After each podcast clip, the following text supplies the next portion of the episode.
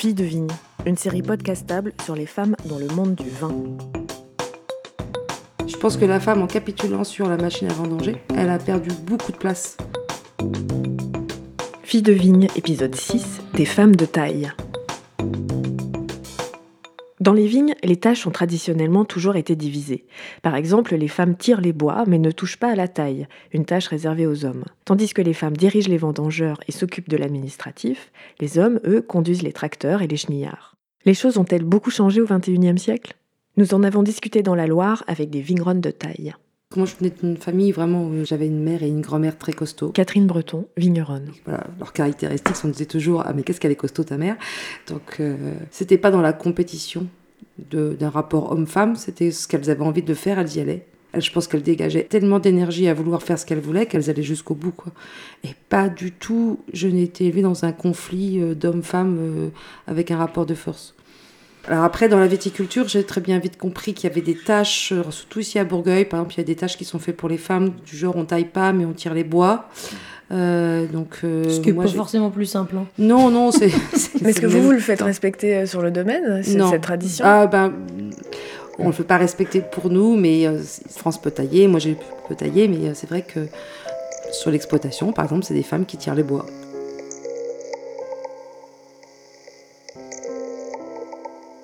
C'est marrant parce qu'on en voit pas mal hein, des nanas bosser dans les vignes. Hein. Sylvie aujourd'hui. Mais alors bizarrement, c'est pas les travaux importants. Toi, par exemple, c'est les mecs qui taillent. C'est rarement des nanas qui taillent. Mhm, mhm. Alors que c'est maintenant avec les sécateurs électriques et tout, ça va quoi. C'est pas, mhm. c'est vraiment pas le plus dur. Et, en plus, tu as le temps de le faire. C'est le, boulot le plus chouette parce que tu as le temps, tu es tout seul, tu es, euh, bien. Enfin. Et les nanas, quand on va bosser dans la vigne, généralement, c'est, euh, elles tirent les bois. Tu as les vrilles qui s'attachent au, fil de fer quand elles sont pas lissées comme ça. Et c'est elles qui tirent les bois. Et ça, c'est un truc de con c'est plus ingrat, c'est chiant. C'est vrai qu'il y a ce truc de, le côté noble, mmh. la taille, mmh. et puis le côté plus euh, petite main. Euh. Moi, je fais tout, et puis enfin, j'aime tout faire, hein, parce que mmh. tu les connais presque par cœur, quoi. Et tu sens, euh, tu vas pas tailler lui comme lui, comme lui. Chaque pied est vraiment différent, quoi. Et tu demandes pas la même chose. Tu regarde les, bois là, ça n'a pas été essimé ni rogné. Normalement, c'est des machines qui font ça, qui broient les trucs et tu te retrouves avec des vignes rectangulaires là. Déjà, ça fait peur, alors que c'est une liane quand même. Et moi, j'essaye de les guider. Et, euh, toi, je coupe un petit peu de temps en temps, mais euh, pour moi, déjà, ça fait mal quand, on coupe. C'est normal, tu, le, tu les blesses. Même à l'ébourgeonnage, enfin, plus ça va. Mais de toute façon, il faut pas blesser parce que c'est un traumatisme. Hein. T'envoies du stress. Euh, tu, bah ouais, tu, tu mutiles un peu. On n'apprenait pas effectivement à une femme à tailler. Est-ce que vous savez pourquoi?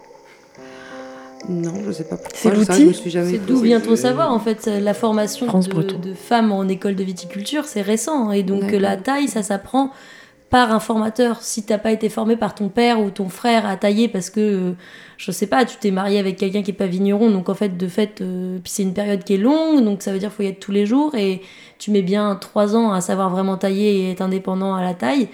Donc si cette formation-là t'es passé à côté, qu'on te la donne pas, c'est comme, euh, je sais pas moi, pour euh, véler un... dans une ferme, quoi. Si on t'a pas appris ça et que tu l'as pas vu, que t'es passé à côté, bah t'as beau être une femme ou un homme, euh, ça change rien, tu l'as pas vu. C'était interdit aux femmes dans les caves. Jacques Carrouget. Jusqu'il y a peu. Quand ils avaient leurs règles, non? Ou en tout Alors, quand mais même quand elles avaient leurs règles, c'était tout à fait interdit, mais les femmes n'allaient pas dans les caves les femmes qui allaient dans les caves, c'était des femmes de petite vie, souvent. Ce qu'on appelle comme ça. Je ne voyais pas de, ma part un quelconque jugement de valeur. Mais, euh, oui, mais comment vous l'expliquez? Oh, bah, Peut-être que c'était euh, effectivement le, rôle de l'alcool dans la liberté que les femmes pouvaient prendre. Oui, c'est possible, ça. Et ta mère, elle allait dans la cave? Mais elle n'allait pas dans les caves. Elle allait dans la vigne. Eh bien, elle allait dans la vigne, oui. Elle faisait les vendanges, elle faisait tout ça. Oui, c'était les petites mains. Il y avait des, des parts de travaux qui étaient réservées les hommes avaient euh, un certain nombre de travaux et les femmes un certain nombre d'autres travaux. Ici, par exemple, les, les femmes étaient euh, libres de leur argent. Elles faisaient euh, du beurre, elles faisaient des volailles, elles faisaient ces choses-là. Alors là, c'est un petit peu avant moi, mais j'ai connu la fin de ça. Mais les femmes avaient leur argent. Et les hommes, ils avaient l'argent de, des bovins, du vin. Mais les, caisses étaient souvent, je parle d'ici à Année, hein, les caisses étaient séparées. Quoi.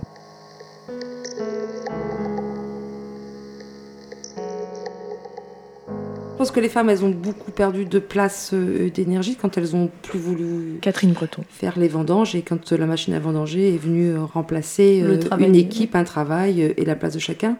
Je ne sais pas si dans chaque exploitation viticole, si ça a été une concertation entre l'homme et la femme et que l'homme a dit, tu sais ma chérie, je voudrais vraiment t'épargner du travail et que tu vas arrêter de faire la, la cuisine et que maintenant il faut que tu te libères de ça. Je, je pense que les décisions ont toujours été, tu sais, ça coûte quand même beaucoup moins cher. On va faire du meilleur travail et puis on aura moins de soucis les tous. Et donc, euh. Et je pense que la femme, en capitulant sur la machine à vendanger, elle a perdu beaucoup de place. Elle a perdu son rôle euh, de DRH, de, partage euh, de l'économie. Alors qu'en fait, si on retrace le coût d'une machine par rapport à une machine de à la main, c'est pas grand-chose. Par contre, vous pouvez pas faire des vendanges si vous n'avez pas l'aide de femmes, parce qu'il faut faire euh, de l'intendance. Et je pense que les femmes sur quelque chose, euh, parce qu'on développe peut-être pas les qualités aux hommes de ce côté-là, mais savent très bien faire de l'intendance. C'est-à-dire que ça pose à aucune femme un problème de faire à manger pour 9 heures, emmener les vendangeurs dans une vigne, une journée de vendange en même temps qu'une vie de femme, qu'une vie je- familiale. Je connais pas d'équipe de vendange sans un rôle très présent d'une femme ou, ou en tout cas de femmes. Toi, France, quand tu t'es dit je vais commencer à faire du vin, est-ce que tu t'es dit à un moment oui, mais je suis quand même une fille? Non, jamais. Enfin, je me suis jamais dit, euh, je suis quand même une fille. je me suis toujours dit, par contre, il y a des choses que euh, je ne m'emploierais pas à essayer de faire, en fait. Il y a des choses Comme que- quoi? Bah, atteler une charrue, par exemple. Pour moi, c'est quelque chose où je me suis pas forcément euh, dit euh, d'office. Ça, c'est quelque chose que je rêve de faire et je le ferai seule. Et coûte que coûte, je le ferai seule parce que euh, je suis une fille vigneronne et j'ai ça à revendiquer. Comme on a eu toujours une genre de parité dans le domaine, euh, je me suis pas mis dans cette optique où il faudrait forcément que je prenne à bras le corps tous les métiers par revendication. Ce moment-là, par exemple, des vendanges, je surdéveloppe ma force parce que je suis dans un vrai moment de- de- d'énergie et que je, je pense qu'au quotidien je le mets pas partout mais euh, au même titre que mon père euh, je l'ai jamais vu prendre cette place de d'homme non plus hein. mon père a toujours eu des aides euh, d'hommes qui vivaient cette force alors Mm. que lui il la cherche et quand on est en train de soutirer les barriques et que je me mets à laver les demi-nuits et, et que je suis là en train de les brasser bah en fait il n'y a pas un moment où je me dis je le fais pour revendiquer une force je le fais parce que cette action là doit être faite mais c'est pas dit que euh, ça sera toujours moi qui le ferai seul avec mon frère ou avec euh, Baptiste ou avec Manu. Il y aura peut-être des moments où bah, je serai en train de faire autre chose et le jour où je sentirai que j'y perds, j'y retournerai forcément. Avec l'arrivée massive du tracteur après la Deuxième Guerre, l'argument du travail physique à la vigne aurait pu devenir caduque pour expliquer la relégation des femmes à des tâches inférieures. Comme l'avait démontré l'historienne Michel Perrault pour la filière textile, la mécanisation, alors qu'elle allège le travail physique, contribue systématiquement à une mise à l'écart des femmes. Encore aujourd'hui, les tracteurs ne sont pas adaptés à une physionomie féminine, et même s'ils l'étaient, une femme au volant de ces engins reste frappée d'une perception négative. Alors, si les femmes ne peuvent pas monter sur les tracteurs, ni aller rocher, ni tailler, quel rôle leur a-t-on réservé? Après la guerre, euh, ben, la mécanisation se met en route euh, dans l'agriculture. Élodie Louchez, domaine de la paonnerie. Et à partir de cela, eh ben, on resépare la tâche avec l'homme à lui l'outil et aux femmes les petites tâches. Donc elles, se, elles redeviennent un peu re-esclaves. euh, alors que normalement le progrès est censé libérer de la contrainte, elles redeviennent esclaves par le fait d'être exclues des outils. Ce qui est assez paradoxal parce qu'on pourrait s'imaginer que la mécanisation allège des tâches physiques alors qu'en réalité ça resépare, euh, ça redivise le travail. C'est exactement ça. Du coup, l'émancipation, elle est double. Celles qui euh, font du vin aujourd'hui, elles s'émancipent euh, non seulement par rapport à la terre déjà, mais aussi par rapport aux outils. Donc ça veut dire que ben il faut qu'elles passent plusieurs objectifs pour pouvoir s'émanciper en tant que telles. Donc elles ne font pas que, elles ne sont pas que représentantes d'un produit qu'elles fabriquent elles-mêmes. C'est plus que cela en fait.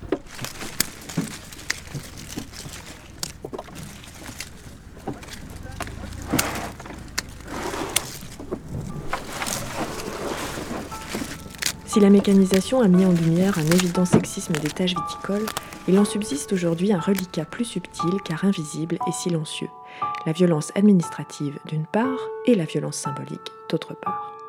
Pour y faire face, Marie Carroger et Élodie Louchez ont créé Canon, un salon 100% féminin imaginé par et pour des vigneronnes.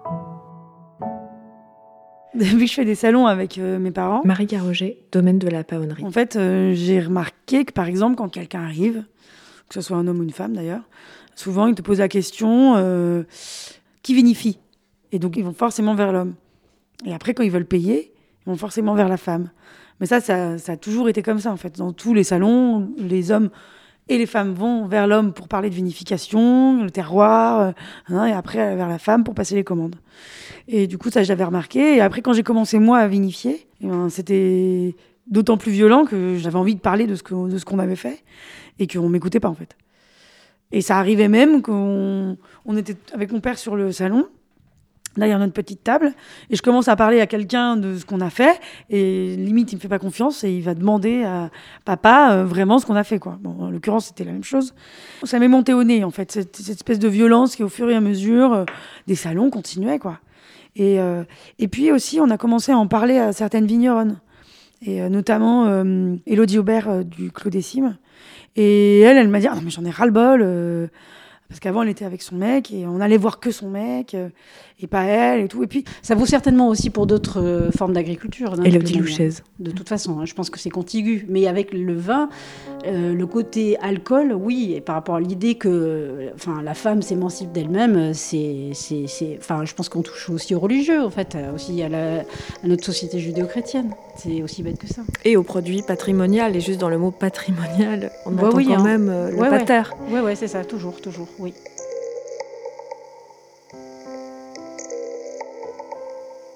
Pensais des remarques sexistes euh, qu'on peut avoir aujourd'hui. C'est euh, euh, une femme qui va sortir un vin avec un négoce. donc c'est affiché qu'elle n'a pas vinifié. Enfin, ou elle a vinifié, elle a accompagné quelqu'un. Elle n'a pas travaillé dans les vignes, elle n'a pas. Mais elle sort son étiquette, elle sort son vin. Quelqu'un va dire oui, mais elle n'est pas vigneronne. Mm. Un négociant euh, qui ne fout pas un pied dans un chai, pas un pied dans une vigne, qui porte un grand nom masculin, et en plus c'est monsieur machin, bah en fait euh, il est négociant. C'est dirigé ensemble. et en fait tout le monde sait bien qu'il n'est pas vigneron, mais il est au moins négociant. Mmh. Elle, elle est juste pas vigneronne. avant le confinement, là, en avril, Catherine Breton. on s'est retrouvés convoqués par les douanes, par exemple. On est arrivé à trois nanas, donc euh, France, moi et puis notre secrétaire. Et donc, euh, on venait quand même pour un sujet euh, important. Et au moment de partir, douaniers nous disent Bon, alors maintenant, vous allez faire les soldes. Mais on les a regardés, on est, restés les trois. Sidérés, on n'a rien dit parce que mais il y avait rien à dire, rien à dire. C'était une vraie connerie, quoi. Et donc là, je pense que parfois, les, ces administrations ou tous ces autres métiers qui sont autour de nous n'ont pas beaucoup évolué. Alors que je mm. pense que nous, dans la viticulture, on ne dit pas qu'on a fait évoluer tous les hommes, mais en tout cas, ceux qui sont dans notre périphérie ont bien évolué. On, discutait avant-hier avec une, amie euh, vigneronne, on avait un comptable qui euh, n'était pas très très enclin à nous faire rentrer dans les exploitations quand on a créé notre société de négoce en, 4, en 2000. En 2000 il laissait 51% de part à Pierre et puis 49 à moi. Bah, c'était comme ça parce que parce que c'était l'homme et que c'était comme ça. Et puis au fait, au bout de 10 ans, on a tout fait changer, mais en accord totalement avec Pierre. On s'était même pas rendu compte en fait que il nous avait fait ça, mais que ça ne, ça ne fonctionnait pas dans le dans la pratique de tous les jours. Donc en fait, il a fallu le faire changer parce que c'était pas la réalité, c'était pas la vérité, et qu'on avait à côté de nous des maris qui euh, le concevaient. Et je pense qu'il faut le provoquer. L'autre jour, on est allé euh, au syndicat, on n'était que deux. Notre euh, présidente est une, présidente femme. J'essaye d'y aller, mais je, n'ai pas du tout envie d'y aller. Je veux dire, euh, ils savent pas s'organiser parce que c'est compliqué. Puis c'est toujours un rapport de force qui est, qui est, pas très sympa. Et donc tout ça fait que dans les syndicats des vins, si les femmes y rentraient, on irait toujours beaucoup plus vite. Il n'y aurait pas autant de réunions. Toutes nos organisations agricoles sont très contentes d'avoir euh, des hommes qui dirigent des, sessions, qui donnent des arbitrages. Et puis du coup, quand ils rentrent à la maison, c'est Bobonne qui le fait. Quoi. Si c'était eux qui faisaient euh, leur dossier PAC, euh, leur dossier machin et tout, il y a longtemps qu'ils auraient simplifié la fiche de paye, la déclaration PAC, la déclaration de récolte, tout ça.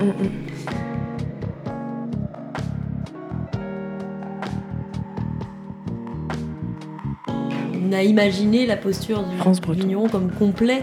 On commence à déconstruire cette image-là, parce que les gens aussi commencent à comprendre que c'est beaucoup plus difficile que juste un mec qui est dans ses vignes et qui fait du vin, ce métier-là. Et donc ça demande qu'on définisse les rôles. il y a des gens qui aiment qu'on définisse les rôles, et il y a des gens qui veulent rester dans une seule image. Moi, ça me pose beaucoup de questions quand je vois un un domaine où il n'y a que le nom euh, du père, alors que le père est mort et c'est les enfants qui ont repris depuis 30 30 ans. J'ai évolué dans un Catherine et Pierre Breton. Et donc, euh, pour moi, c'était euh, les personnes actives qui portent cette entreprise. Dans le domaine Catherine et Pierre Breton, c'est Catherine en premier. Et on s'est demandé donc euh, historiquement à quel moment le prénom Catherine est arrivé sur l'étiquette, en quelle année? Et comment ça s'est négocié cette histoire? Ah, ça, pas... J'ai rien négocié, ça c'est la... J'ai un mari très gentleman et j'ai un mari qui qui n'était pas du tout euh, mégalo ni, euh, ni anti-femme. Donc euh, on a dû faire deux ou trois millésimes où c'était effectivement encore Pierre Breton sur l'étiquette. Et puis un jour, c'est lui qui allait faire faire les étiquettes chez notre imprimeur à Bourgueil. Et instinctivement, il m'a ramené les étiquettes où il y avait marqué Catherine. Et c'était une surprise, vous n'en aviez pas parlé. et donc vous, vous n'aviez pas demandé à Pierre est-ce que éventuellement. Non, c'était même pas du tout légal parce que j'étais pas du tout dans l'entreprise, puisqu'en fait c'était une entreprise individuelle. Donc je n'avais pas du tout légalement droit d'y figurer. Bon, Pierre, il l'a vraiment pas fait comme ça. À l'époque, on les étiquettes n'étaient pas ce, ce, petit papier de réglementation où tout est inspecté, où tout a mhm. une valeur et tout avait. Et euh, je pense effectivement qu'il l'a vraiment fait par égalité et par reconnaissance. Enfin, puis voilà, par, euh, pour dire que j'existais. Il l'a fait juste parce que ça lui semblait juste qu'on signe les vins ensemble, quoi.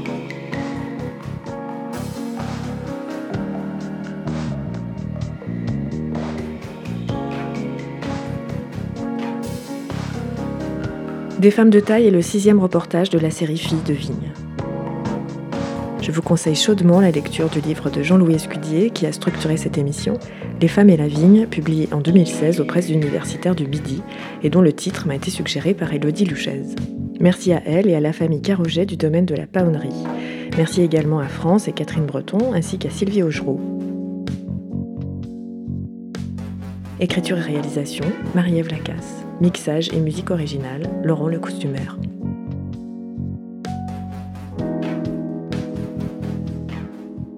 Moi, plus ça va, moins je fais mal. Non, mais c'est vrai, et je pense que le but du jeu, c'est ça.